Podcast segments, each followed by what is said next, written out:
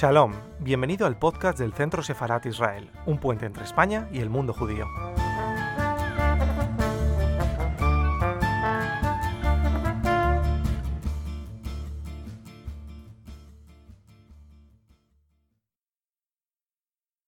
Golda Meir interesa. Golda tiene una serie de características muy, muy, muy importantes, muy propias, pero que definen, que van a definir su vida y van a definir su acción política, ¿no? una acción política que en, la que, en, la que comienza desde muy joven, comienza, desde muy joven, pero que, que, marcarán toda su, toda su actividad. Y en primer lugar está, eh, y esta es una clave muy importante, probablemente la más importante, es que ella siempre se sintió una refugiada. Siempre tuvo en, en, su, eh, en su cabeza el deseo de que los niños judíos, eh, no solo los europeos, sino también los que vivían en, países, en los países árabes, no pasaran por, la traumática experiencia que ella tuvo cuando era, eh, cuando era pequeña ¿no? en, Ucrania. Eh, a lo largo, de, sobre todo de los, de los años 30, ella tendrá una función bastante, bastante importante en la relación con los británicos y, también, con, y también con, los, con los franceses.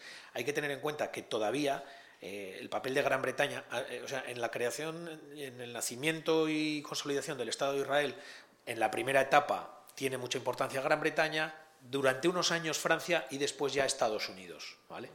Eh, como países que, influyen y que, tienen, y que tienen un, papel destacado en la relación con, con Israel. Bien.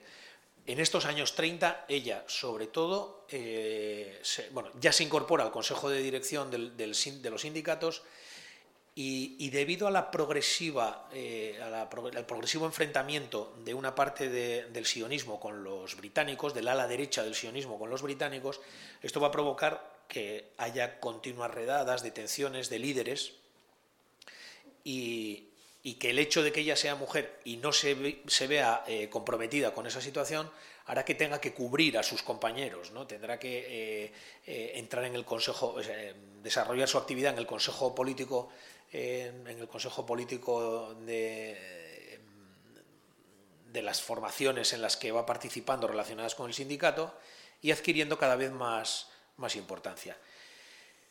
Gran Bretaña, decía, pasó de tener una posición en los años 20, a partir del 17, pero en los años 20, muy partidaria de la creación del hogar nacional judío, los ingleses en el año 17 lo, reconocen y lo, y lo eh, y bueno, así lo, así lo manifiestan en diferentes ocasiones, y eso hace que también se incremente la inmigración hacia, hacia Palestina, porque si los británicos, que eran los que lo dominaban, dominaban Palestina, eran partidarios de la creación de ese hogar nacional eh, judío, pues esto hacía que gente que venía sobre todo de Europa, de la Europa continental, eh, se estableciera en Oriente Próximo.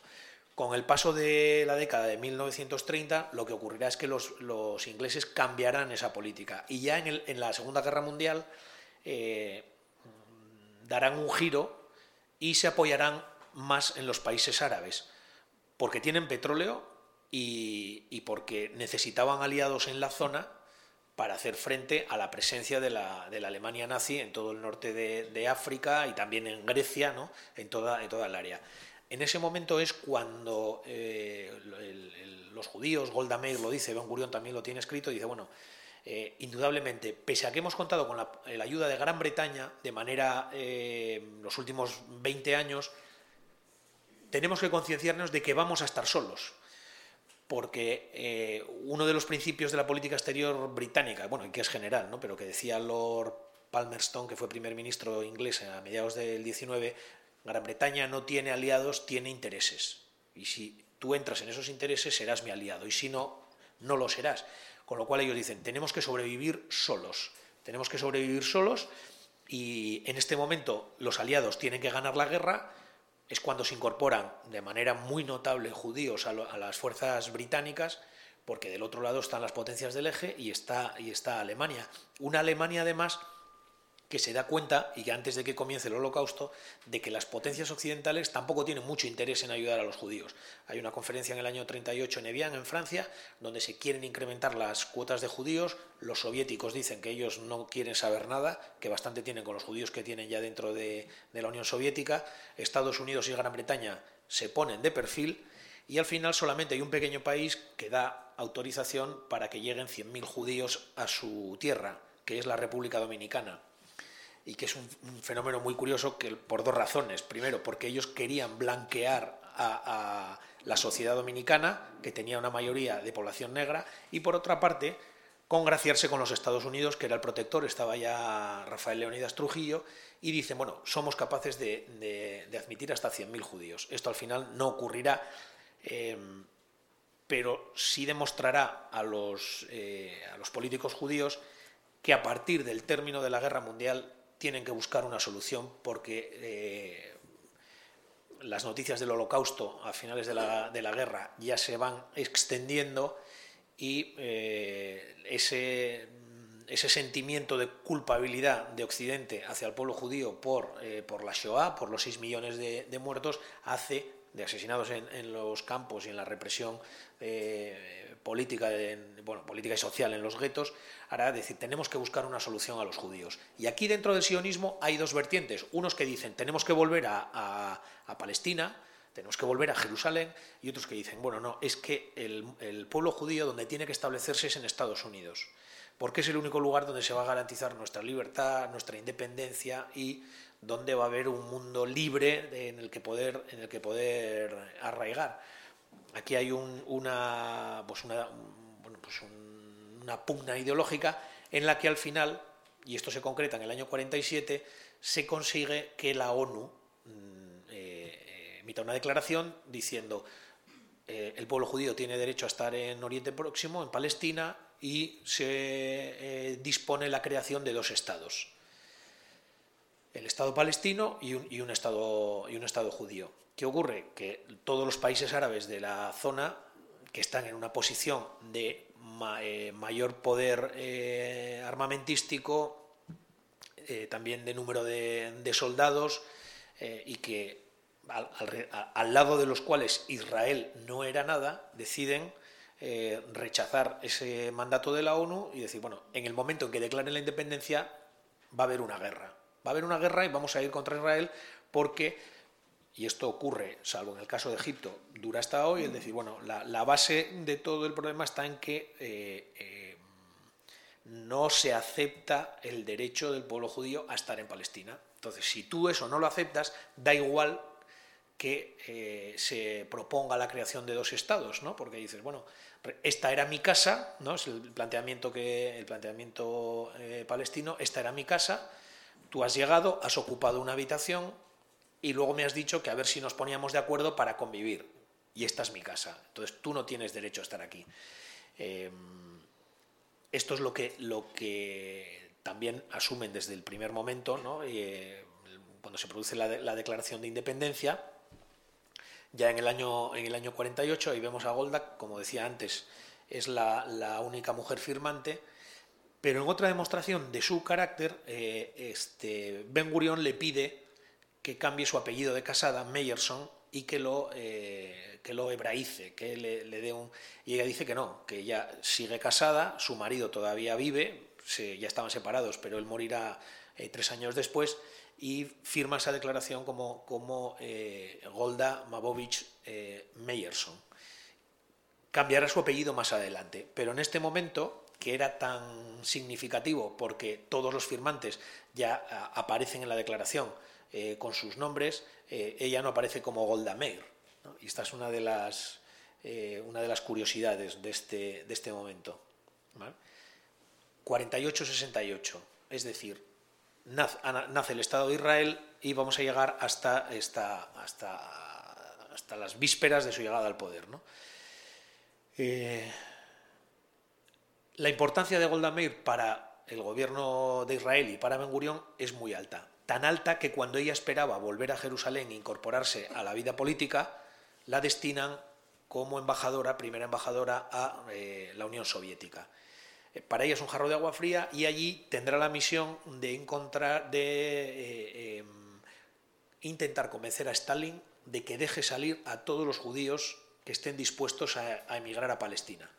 No lo va a conseguir, porque Stalin le dirá, eh, entre otras muchas cosas que le dijo, eh, que los judíos de la Unión Soviética no tenían ninguna necesidad de emigrar a Palestina ni a Israel, porque no iban a estar en ningún sitio mejor que en la Unión Soviética. Em, eran miles, ¿no? pero que no les iba a dejar, no les iba a dejar salir. Golda en ese momento, y es una cuestión eh, también un poco que nos habla de su carácter, va a organizar la embajada como si fuera un kibutz. Todos van a comer lo mismo, comerán a la misma hora, trabajos intercambiables, eh, una radical igualdad de la embajadora a la última persona que trabajaba, a la última persona que trabajaba en la, en la legación diplomática. Y, es, y siempre, siempre, Golda siempre va a ser así, ¿no? son, este es el, eh, su aspecto cuando ya es, cuando ya es embajadora en la, en la Unión Soviética. Eh, tiene un asistente que se llama Luka Dar, que es eh, em, una judía parisina, que es la, que, la única que intenta de una manera sostenida que Golda se modernice. Golda, tienes que ir a la peluquería, tienes que cambiar tu, tu, atuendo. Ella decía, para mí era una tortura, ¿no? Y al final aceptó que le hicieran un trajes a medida puso la condición que se hicieran en Tel Aviv y que ella los pagaría, y es cuando le prestan el famoso collar de perlas que, llevará. Bien, ella está, aquí se la ve eh, en, una visita a la única sinagoga que había en la Unión Soviética, en la gran sinagoga, cuando se sabe que hay diplomáticos judíos que están en, Moscú. Eh, y los reciben de una manera, bueno, de miles, ella habla de 50.000, que es una exageración, pero se calcula que 20.000 personas estuvieron esperándoles a su llegada a la, sinagoga para, darles la bienvenida y demostrarles que el, que el, comunismo, que el stalinismo no había acabado con, el pueblo judío en, eh, en, la Unión Soviética. Este es el año nuevo, ¿no? el, 4 o 5 de octubre del 48. Aquí va a estar unos meses porque la van a llamar para que sea ministra, se incorpora eh, eh, en, este, en este año, esto, esto es 24 de abril del 49, y se incorpora al Consejo de, al Consejo de Ministros habiendo rechazado la vicepresidencia, el, ser la viceprimer ministra de, Israel, porque ella, con, su, con este sentido social del que habíamos hablado, de sentirse refugiada y de querer apoyar la formación de las mujeres y la acogida de familias, rechaza ser la viceprimer ministra para ser ministra de Vivienda, porque ella decía, el sionismo no se puede eh, levantar al margen de las familias y una familia necesita una casa, no se puede vivir en tiendas de campaña de refugiados y pide ser la ministra de, Vivienda. Y tiene serios enfrentamientos con otros miembros del gabinete que decían que la mayor parte del presupuesto del país tenía que estar destinado a la industrialización y al ejército. Y Golda dice, tenemos que crear un plan de viviendas y consigue arrancar fondos para la construcción de 30.000 casas en las que irán llegando y seguirán estableciendo eh, los, refugiados que llegan por cientos de miles, 800.000, ¿no? Después, en los años inmediatamente posteriores a la Segunda Guerra Mundial. Y a veces tenemos una idea de ver eh, como una unidad a estos refugiados, ¿no? La película de Éxodo también en su momento influye, ¿no? Decir, bueno, hay una homogeneidad y son sobre todo de centro de Centro Europa. Evidentemente había refugiados de Centro Europa, ¿no? pues había ucranianos, rumanos, ¿no? como, como estos, eh, antes de, salir para, eh, para, Israel, pero también había yemeníes que proceden de la península, de la península arábiga, que algunos llegan caminando hasta Israel, había iraquíes, había judíos de, Marruecos, incluso algunas comunidades que llegaron eh, con la ayuda del Estado judío desde China, de judíos chinos. Y además había palestinos que estaban árabes que estaban eh, en el eh, que estaban dentro de dentro del Estado de Israel. Entonces la gran dificultad a la que se enfrentan no solo es el número de gente que llega sino una diversidad racial muy grande.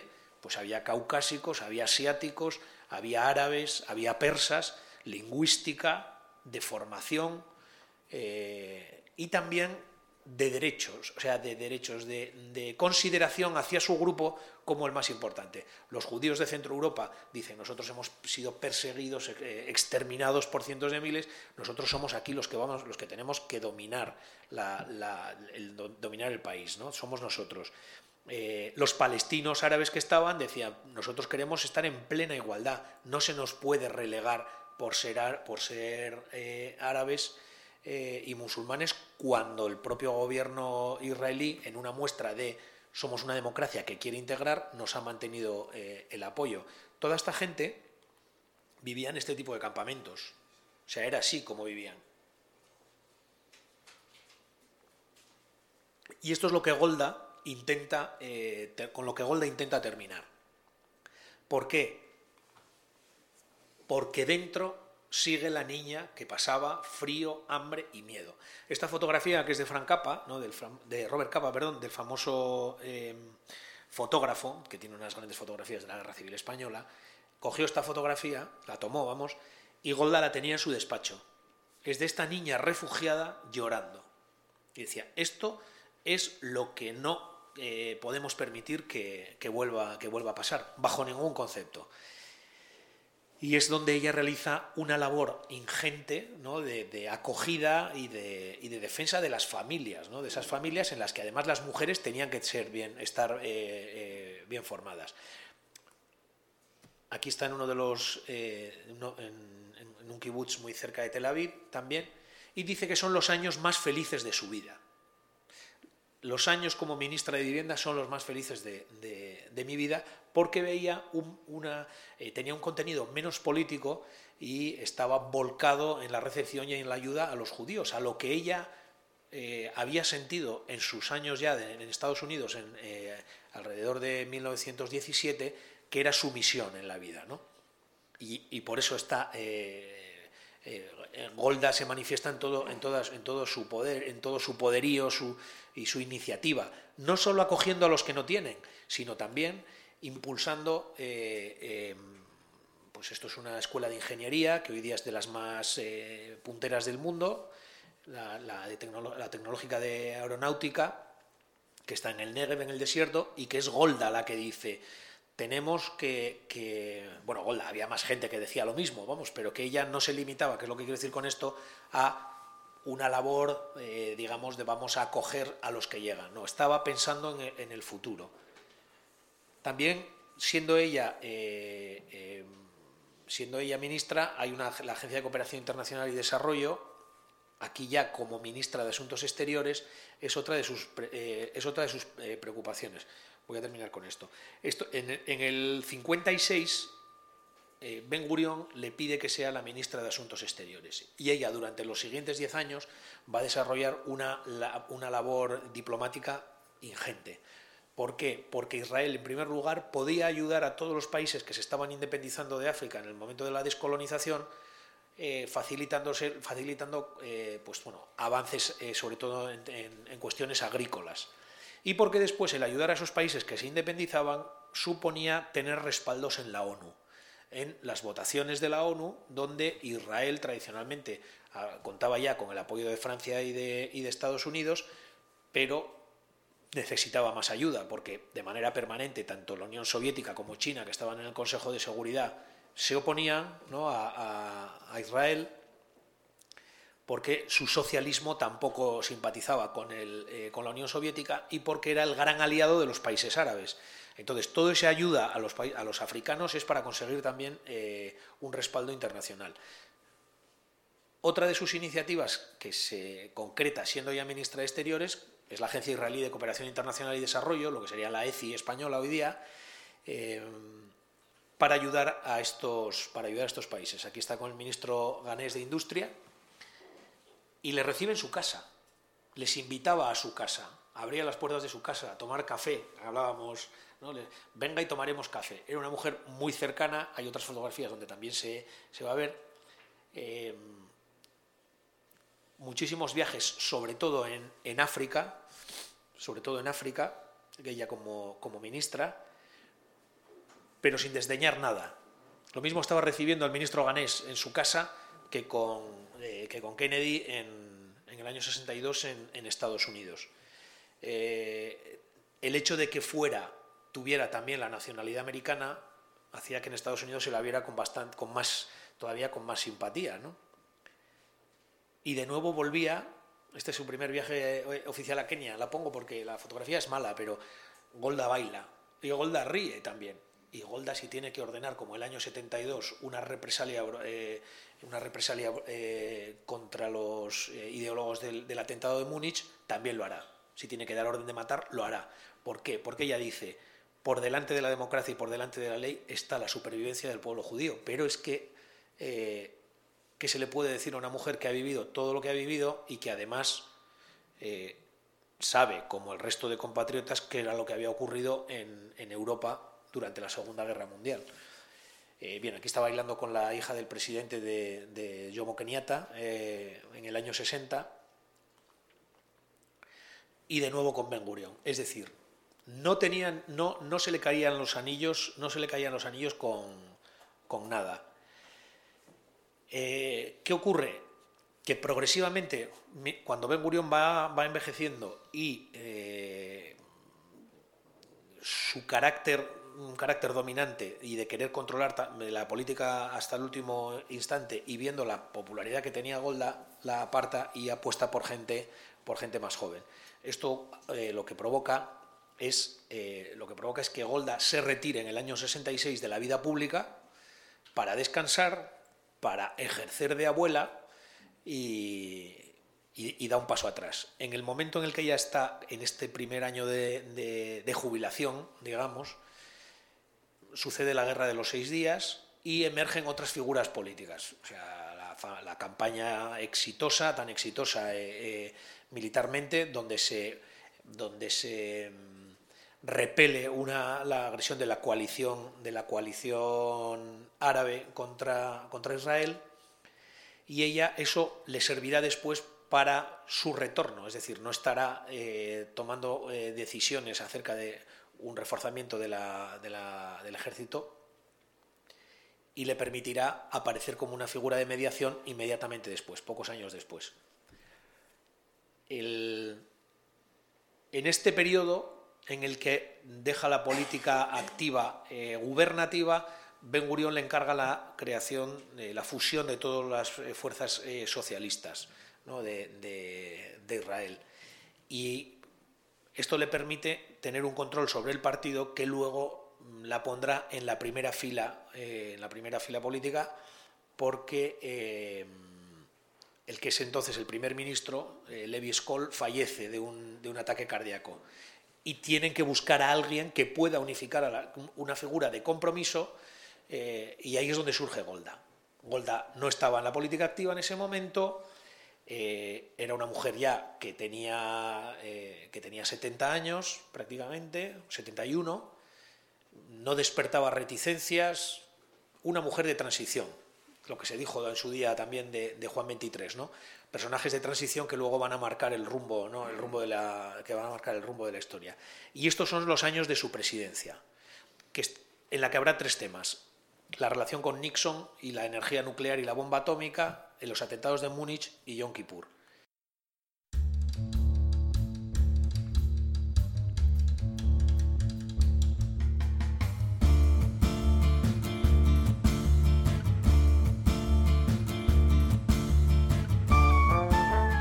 Gracias por escucharnos. Recuerda que también nos puedes seguir a través de Instagram, Facebook y Twitter con el usuario arroba Centro Sefarat Israel o si lo prefieres en nuestra página web www.sefarat-israel.es.